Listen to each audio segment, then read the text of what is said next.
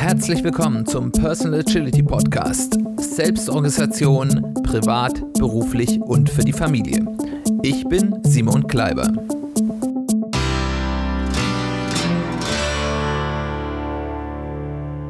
Herzlich willkommen bei einer weiteren Ausgabe des Personal Agility Podcast. Ich freue mich total, dass du wieder eingeschaltet hast. Ich hoffe, dir gefällt die neue Folge. Bevor wir loslegen, nochmal der Hinweis, wie jedes Mal, ich freue mich über Feedback. Wenn ihr Fragen habt, wenn ihr Anmerkungen habt, wenn ihr mir erzählen wollt, wie es euch mit dem, was ich so von mir gebe, äh, ergeht, ob ihr das vielleicht ausprobiert habt, was eure Erfahrungen sind, wenn ihr mir vielleicht in irgendetwas heftig widersprechen wollt, kommt bitte auf mich zu. Ihr könnt mich über ganz viele Wege kontaktieren, über E-Mail, über soziale Medien. Auf fast allen sozialen Medienkanälen gibt es inzwischen irgendeine Seite oder einen Account des Podcasts ähm, oder eben auch über unsere Website www.personal-agility-podcast.de. Dort gibt es für jede ähm, Folge einen Blogpost mit Kommentarfunktion. Da findet ihr auch nochmal die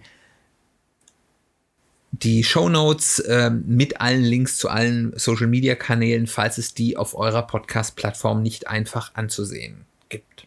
Ich freue mich, von euch zu hören. Das Thema heute ist Anerkennung anderer, Motivation oder Gefahr. Worum geht's?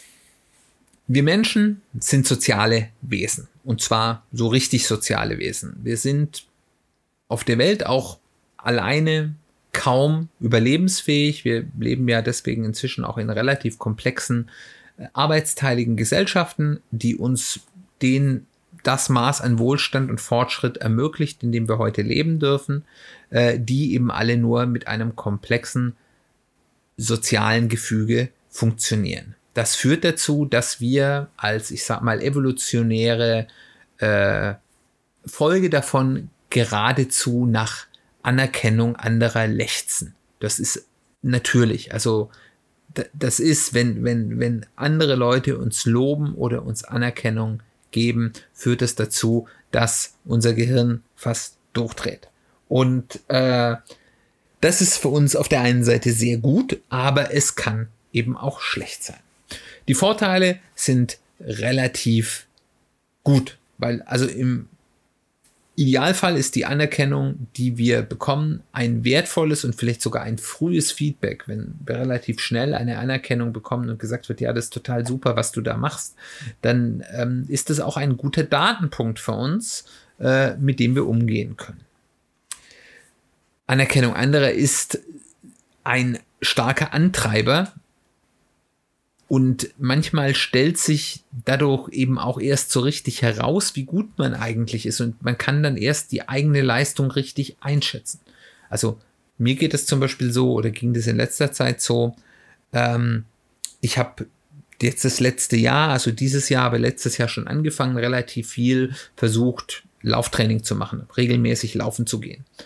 Und ähm, ich habe dabei auch ganz ordentliche Fortschritte gemacht die jetzt erstmal sich für mich jetzt gut angesehen haben, aber die ich nur bedingt einordnen konnte. Und jetzt in letzter Zeit kommen immer wieder Leute auf mich zu, die ich kenne und von denen ich weiß, dass die teilweise selber sehr gut laufen oder auch sonst sehr sportliche Typen sind, die dann mir sagen, weil ich das eben ab und an mal poste auf Instagram oder so als Story, ähm, hier, das, ich habe das gesehen, wie du läufst und hier die Zeiten, die du läufst, das ist ja ganz schön ordentlich, das schaffe ich, da, da bin ich selbst nicht dran. Bei Leuten, wo ich eigentlich denke, das sind hier gute Läufer. Natürlich nicht alle. Ich habe auch Freunde, die deutlich besser laufen als ich, die deutlich schneller laufen. Inzwischen habe ich da mal so ein bisschen nachgeguckt.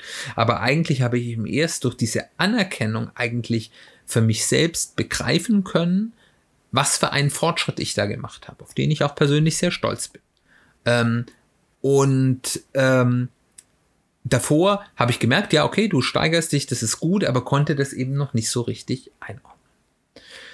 Und Anerkennung anderer ist, und deswegen ist das, glaube ich, auch für uns Menschen so instinktiv so wichtig, ist, führt zu Ansehen im sozialen Umfeld. Wenn andere Leute und vielleicht gerade auch Menschen, die einen hohen sozialen Status in unserer Gesellschaft, Kultur, Subkultur haben uns Anerkennung zollen, dann führt es dazu, dass die anderen Leute uns auch uns einen höheren sozialen Status, sage ich jetzt mal, oder ein höheres soziales Ansehen anerkennen.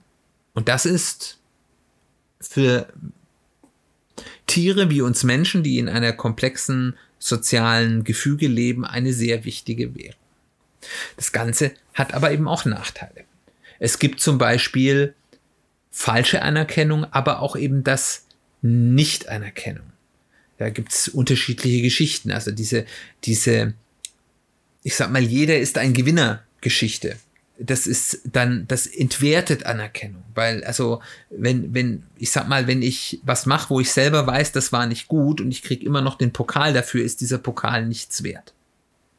Aber es gibt eben auch das Nichts anerkennen. Das ist, gibt so eine Sache, die ist, beide Dinge sind, glaube ich, häufig auch so in einem Eltern-Kind-Verhältnis häufig da, sind die beiden Extreme. Äh, das eine, wo ich eben für Dinge, die eigentlich nicht sagen sind, über den grünen Klee gelobt werde und auf der anderen Seite, ähm, wenn ich es jemandem nie recht machen kann.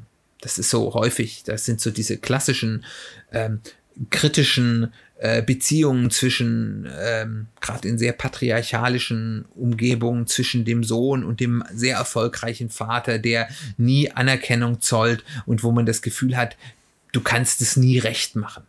Und beide Extreme sind nicht gut.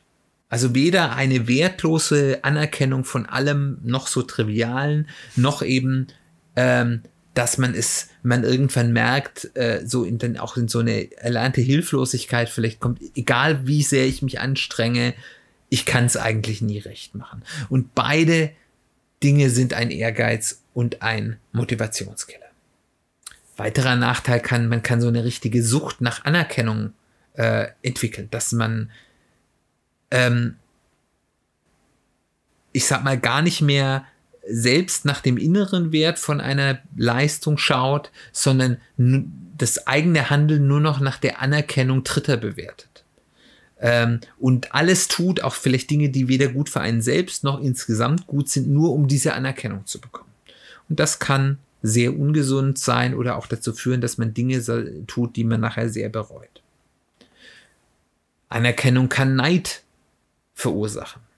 Ähm, und äh, wir kennen das ja selbst, wenn irgendwie jemand besonders häufig die Anerkennung von jemand bekommt, von einem Lehrer oder einem Vorgesetzten, dann tuscheln die anderen und sagen, ja, ja, der kriegt immer die Anerkennung und ja, die sind ja nur gut Freunde oder äh, äh, der, der schleimt sich immer ein, Streber ähm, oder was auch immer da noch so dann an so Getuschel kommen kann, so neidisches Schauen, äh, was dann eben auch wieder zu einer negativen sozialen Anerkennung führen und eben, man kann, ich habe das ja bei der Sucht nach Anerkennung schon so ein bisschen äh, gerade benannt, man kann andere Wertigkeiten aus dem Blick verlieren. Dass man eben Dinge dann eben nicht mehr dafür tut, dass man vielleicht sagt, das tut jemand anderem gut, egal ob er das jetzt äh, sinnvoll findet oder das ist vielleicht, ich mache das, weil das gut für die Umwelt ist, auch wenn ich nicht dafür äh, Greenwashing-mäßig mich mir auf die Schulter klopfen kann, sondern auch, weil es vielleicht einfach das Richtige ist.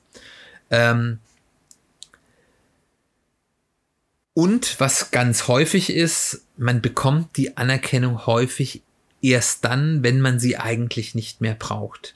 Äh, das ist ja häufig so, wenn man was Neues anfängt, können jetzt vielleicht wieder dieses Laufbeispiel von vorher machen. Am Anfang ist es echt schwer, äh, und da ist man auch noch nicht gut. Da ist das, was man vielleicht tut, äh, frustrierend.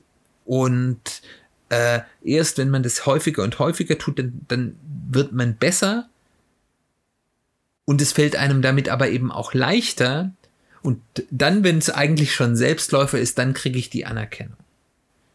Wobei es eben wichtig wäre, und das ist dann nachher vielleicht der Unterschied zwischen dieser falschen Anerkennung, jeder ist ein Gewinner, ähm, dass man nicht die Anerkennung nach der eigenen Leistungssteigerung bekommt. Also jetzt, wenn man wieder mit Kindern redet, ich, man soll die Kinder für das loben, was das ist zumindest meine Philosophie, wie ich versuche mit meinen Kindern umzugehen. Ich lobe meine Kinder auch vielleicht was, was jetzt absolut jetzt keine so super Leistung ist, wenn ich weiß, dass das für ihren Leistungsstand, für das, was sie davor geschafft haben, eine tolle Leistung ist.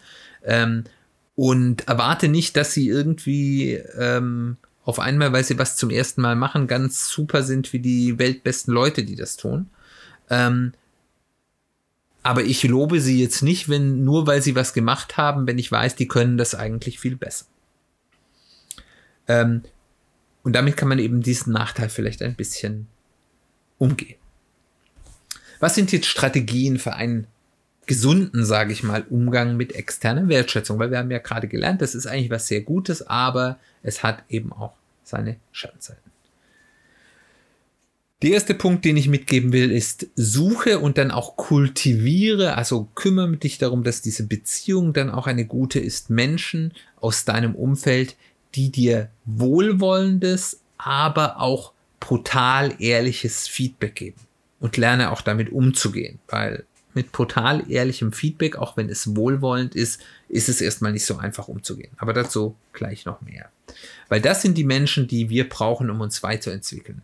Die uns wohlgesonnen sind, die uns nicht versuchen, mit Feedback runterzuziehen oder uns Lob vorenthalten, aber die uns auch sagen, ganz klar, hier hast du Mist gebaut oder du läufst in die ganz falsche Richtung. Ähm, das sind die Menschen, die wir in unserem Freundeskreis haben wollen, mit denen wir eher mehr Zeit verbringen wollen, mit denen wir die intensiveren Gespräche führen wollen. Ähm, weil das sind die Menschen, die uns voranbringen. Die weder uns nur über den grünen Klee loben, das ist immer, wenn man in so einer Führungsposition ist, ist immer die Gefahr, dass man sich nur um Ja sage, die einem nur Gutes erzählen umgibt. Äh, noch wollen wir die, die nur meckern, die nur neidisch sind, die uns dann mit schlechtem unehrlichem Feedback runterziehen. Das zweite ist, suche Kontakt mit Menschen, die ein ähnliches Ziel haben wie du und vielleicht auch in einer ähnlichen Phase der Zielerreichung sind. Das können zum Beispiel sein Lerngruppen, wo man zusammen etwas lernt, oder Trainingsgruppen, wenn es um Sport geht, oder eben auch äh, Mastermind-Gruppen. Ich weiß nicht, ob ihr das kennt. Das gibt es verschiedentlich, sowohl real als auch inzwischen zunehmend mehr mit virtuellen Treffen, dass man sich Leute, die ein ähnliches Ziel haben, sich gemeinsam mit einem Thema auseinandersetzen, sich regelmäßig treffen. Manchmal ist da auch jemand dabei, der quasi da als Coach, der sich schon sehr gut damit auskennt, die sich regelmäßig treffen und ähm, sich darüber austauschen, ihre Erkenntnisse sagen, die, die erzählen, ich habe das und das gemacht, das und hat so gut funktioniert. Da lernt man voneinander und kann sich eben auch gegenseitig äh, Feedback und Anerkennung geben. Äh, aber man kriegt eben auch diese realistische Einschätzung, wo stehe ich denn gerade, wenn das Leute sind, die auf einem ähnlichen Weg sind, auf einer ähnlichen Phase des Weges sind. Äh, ist das, was ich da gerade mache, schon ganz toll oder muss ich da vielleicht mich noch mal ein bisschen mehr anstrengen? Definiere dir für deine Ziele messbare, objektive Erfolgskriterien. Darüber haben wir ja schon häufiger mal gesprochen. Ähm, weil nur wenn ich das habe, dann habe ich auch ein unabhängiges Maß dafür, ob ich erfolgreich bin oder nicht. Wenn ich das habe, wenn ich sagen kann, ich habe etwas, woran ich mir wirklich messen kann, ob das ein Erfolg für mich ist oder nicht, ähm, darüber haben wir eine extra äh, Folge gemacht. Ich glaube, Folge 36 war das, was ist Erfolg für mich. Ähm, wenn ich das wirklich für mich definiere und das nicht durch Dritte definieren lasse, zum Beispiel durch deren Anerkennung, bin ich auch wirklich in der Lage, selbstständig zu beurteilen, unabhängig davon, ob ich jetzt hier gerade Jubel bekomme oder nicht, ob ich auf dem richtigen Wert bin. Eine weitere Möglichkeit ist eben, dich selbst mal zu hinterfragen, ähm, wenn ich jetzt jemand anderes wäre und ich schaue mir an, was ich tue, so ein bisschen diese hypothetischen Fragen, zirkulären Fragen, ähm, die man so aus, aus der Coaching-Praxis kennt, ähm, was für ein Feedback würde ich mir geben?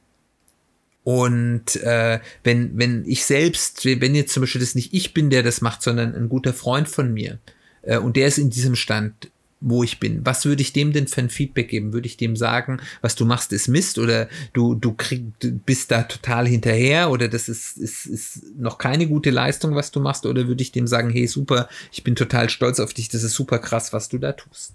Und ähm, gegenüber anderen kann man häufig ehrlicheres Feedback geben als sich selbst gegenüber.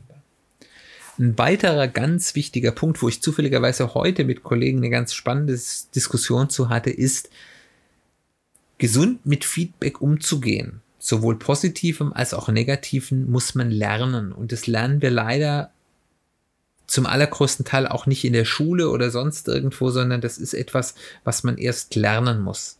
Und da gibt es, ich sag mal so fünf Punkte, die man da beachten muss. Das erste ist, wenn mir jemand Feedback gibt, dann sollte ich genau zuhören und erstmal darauf hören, was diese Person sagt. Nicht das, was ich meine, was sie sagt. Also wirklich das Gehirn, ich sag mal, von meinen Urteilen und Vorurteilen frei machen und mir einfach nur mal anhören, was sagt mir die Person denn genau.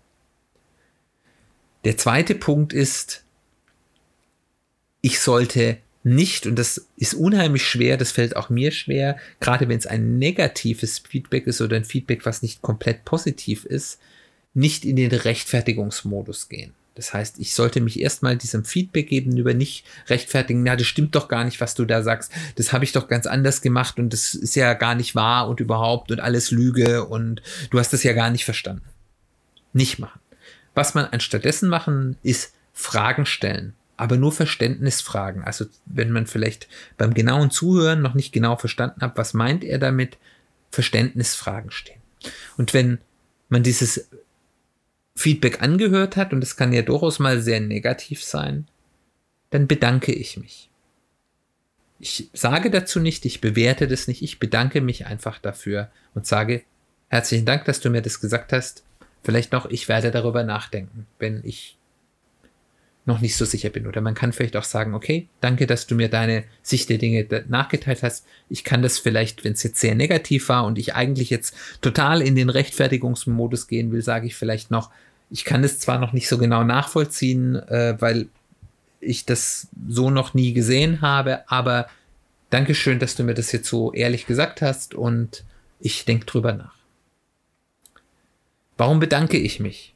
Weil ein Feedback ist erstmal egal, wie es aussieht, erstmal ein Geschenk von der Person an mich. Ich kriege ein eingepacktes Geschenk des Feedbacks und dann bedanke ich mich erstmal. Jetzt kommt aber der Knackpunkt. Nachdem ich das getan habe und ich mit meinem Geschenk rausgegangen bin, kann ich selbst entscheiden, was ich mit diesem Geschenk, das gehört jetzt ja mir, mache. Weil in diesem Geschenk können ganz unterschiedliche Dinge drin sein. Da kann ein Diamant drin sein, vielleicht ein großes Lob oder ein Rat, der mir unheimlich weiterhilft. Vielleicht ist das Geschenk, was ich da bekommen habe, wie ein gutes Buch, ein Feedback, an das ich Jahre später noch immer wieder hingehe und es wie ein gutes Buch aufschlage und darin nochmal nachlese. Vielleicht ist aber in diesem Paket auch ein stinkender Haufen Exkrement. Ein bösartiges Feedback, ein vergiftetes Feedback. Ich kann entscheiden, oder ist es, um dazwischen zu sein, irgendetwas Belangloses, was vielleicht nett ist, aber nicht besonders toll, aber ich auch nicht brauche. Ich kann entscheiden, wie ich damit umgehe, ob ich es mir nahegehen lasse ob ich es vielleicht mein Leben begleiten lasse oder ob ich es mir nur mal kurz anschaue und dann in die Ecke stelle oder ob ich es in weitem Bogen in den Müll werfe. Das ist meine Entscheidung. Das ist eine Entscheidung, die kann der Feedbackgeber nicht für mich übernehmen.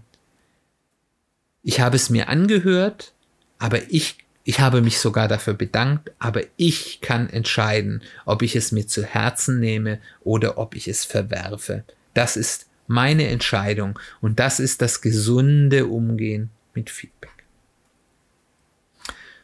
Last but not least, gebe den Menschen in deiner Umgebung, zumindest bei denen, wo du das Gefühl hast, dass die Wert auf dein Feedback legen, die Art von Feedback und Anerkennung, die du dir selbst wünschst.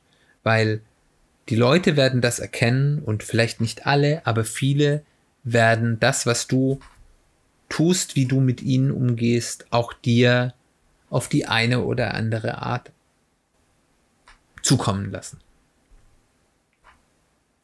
Das sind meine Tipps zum Umgang mit Feedback und externer Wertschätzung, wie das man das auf eine gesunde Art und Weise tun kann. Ich hoffe, es hat dir gefallen. Ich hoffe, es hat dir geholfen. Ich hoffe, da war was dabei, was du mitnehmen kannst.